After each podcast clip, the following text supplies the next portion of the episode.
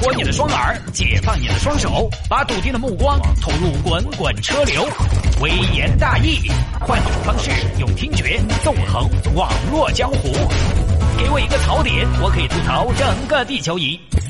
以下内容仅代表主持人个人观点，与本台立场无关。来，我们来看这个：女子发政府发老婆谣言被拘。你说有些朋友每天也是没事干，来嘛。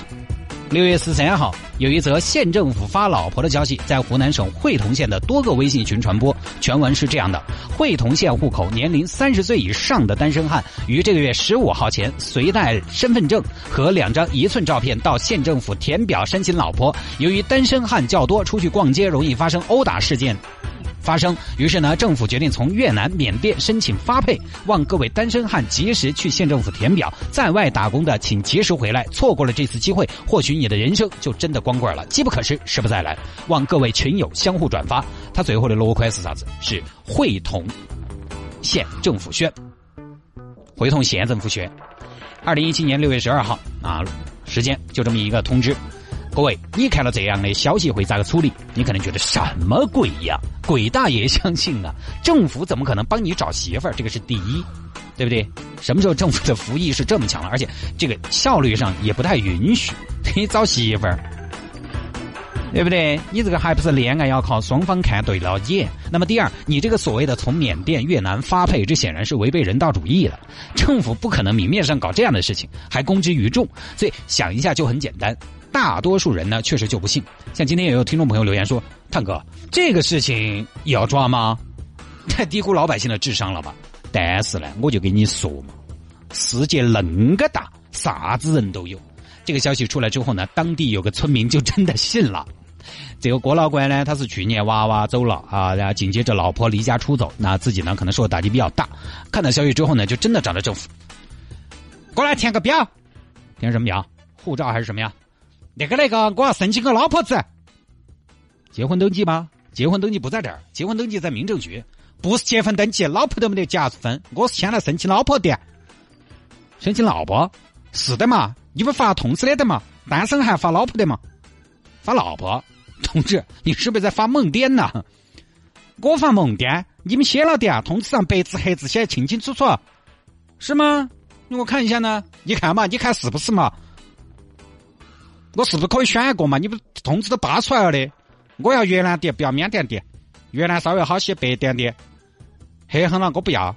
然后最后呢，没得娃娃，我还想再生一个啊！没，等会儿，等会儿，同志，我先找人核实一下，行不行？你先等一下，喝点水吧。然后呢，工作人员就去找了对口的科室，发现是歪的，就给公安部门报警。警察最后查到了信息的源头，是一个叫龚女士的人发布的。那除了他们会同县当地，湖南永州也出现了类似的消息，就是把地方改了一下，发布者也被拘留。好，这个事情很简单，大家呢可能觉得这种消息的发布者，呃，我先问一下大家应觉得应不应该被拘留？因为说实话呢，这些年可能大家在网络上看到的类似的这些消息应该是不少的，对不对？应该不少。最早嘛就是少林寺社会招聘嘛，少林寺社会招聘这个我在高中时候。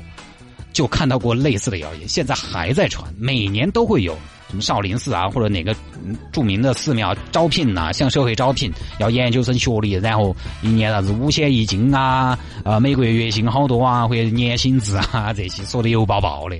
但你想想，少林寺怎么可能对外向社会招聘？好不好？更不可能。还有呢，包括前段时间说这个清华北大要修成都校区的事情，都是谣言。前面少林寺社会招聘，大部分朋友呢可能就是一笑而过，但是后面这个事情啊，当时很多朋友就信以为真，争相转发了哟。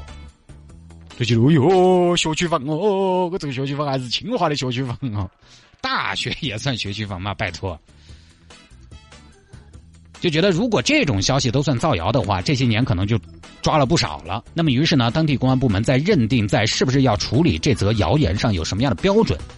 其他不说，我们针对发老婆这则消息啊，警方说了，他们认定这个是谣言，并且呢要处理的很重要的一点是他用了“会同县政府宣”这样的字眼，以人民政府的名义来发布，那就是违法的，啊，这个很重要啊。好，很多朋友可能觉得这个你就是开玩笑，正常人都不会相信。但是事实上，你看还是有那么多想法和思维和你们不一样的人。大家平时活动的圈子只是很小的圈子，你以为你了解了全中国？你以为你身边就是全中国吗？不是。之前我出了个车祸嘛，去年的时候，双方先，呃，先好报各自的保险哇啊，对方先报案嘛，就对方他不晓得他的保单号啊，因为他的保单是那个公司的人帮他买的，他就打电话去问公司的人，他是开的货车，然后公司人呢就给了他个保险公司的电话号码，让他自己去问，他咋子的？他那个保单号呢，他就把保险公司的他们同事给他的保险公司的客服电话写上去，就九五五几几。那是他的保单号，九五五开头的五位数，这明显是客服电话嘛？怎么会是保单号呢？但他就贴了保，贴了保单号那一栏的，贴了个电话号码。你觉得是不是每个人都应该知道这个常识？对不对？不是，还是有很多不知道的。所以，同样的一段话，可能有人觉得是谣言，有的人就听进去了，有些人一笑而过，有些人就信以为真。大家可能平时呢没有这样的敏感，我们呢是因为我们做到媒体这个工作了，所以这方面我们会特别敏感。有的时候我们在朋友圈发一些广告活动的信息，我们都会反复的跟商家确认你这个消息，你这个活动到底规则是咋个耍的啊？咋个挑出来的幸运的呃受众网友，或者说再在你这儿消费还有没有什么新的门槛，有没有什么限制都要说清楚，就是怕误导。但是实际上呢？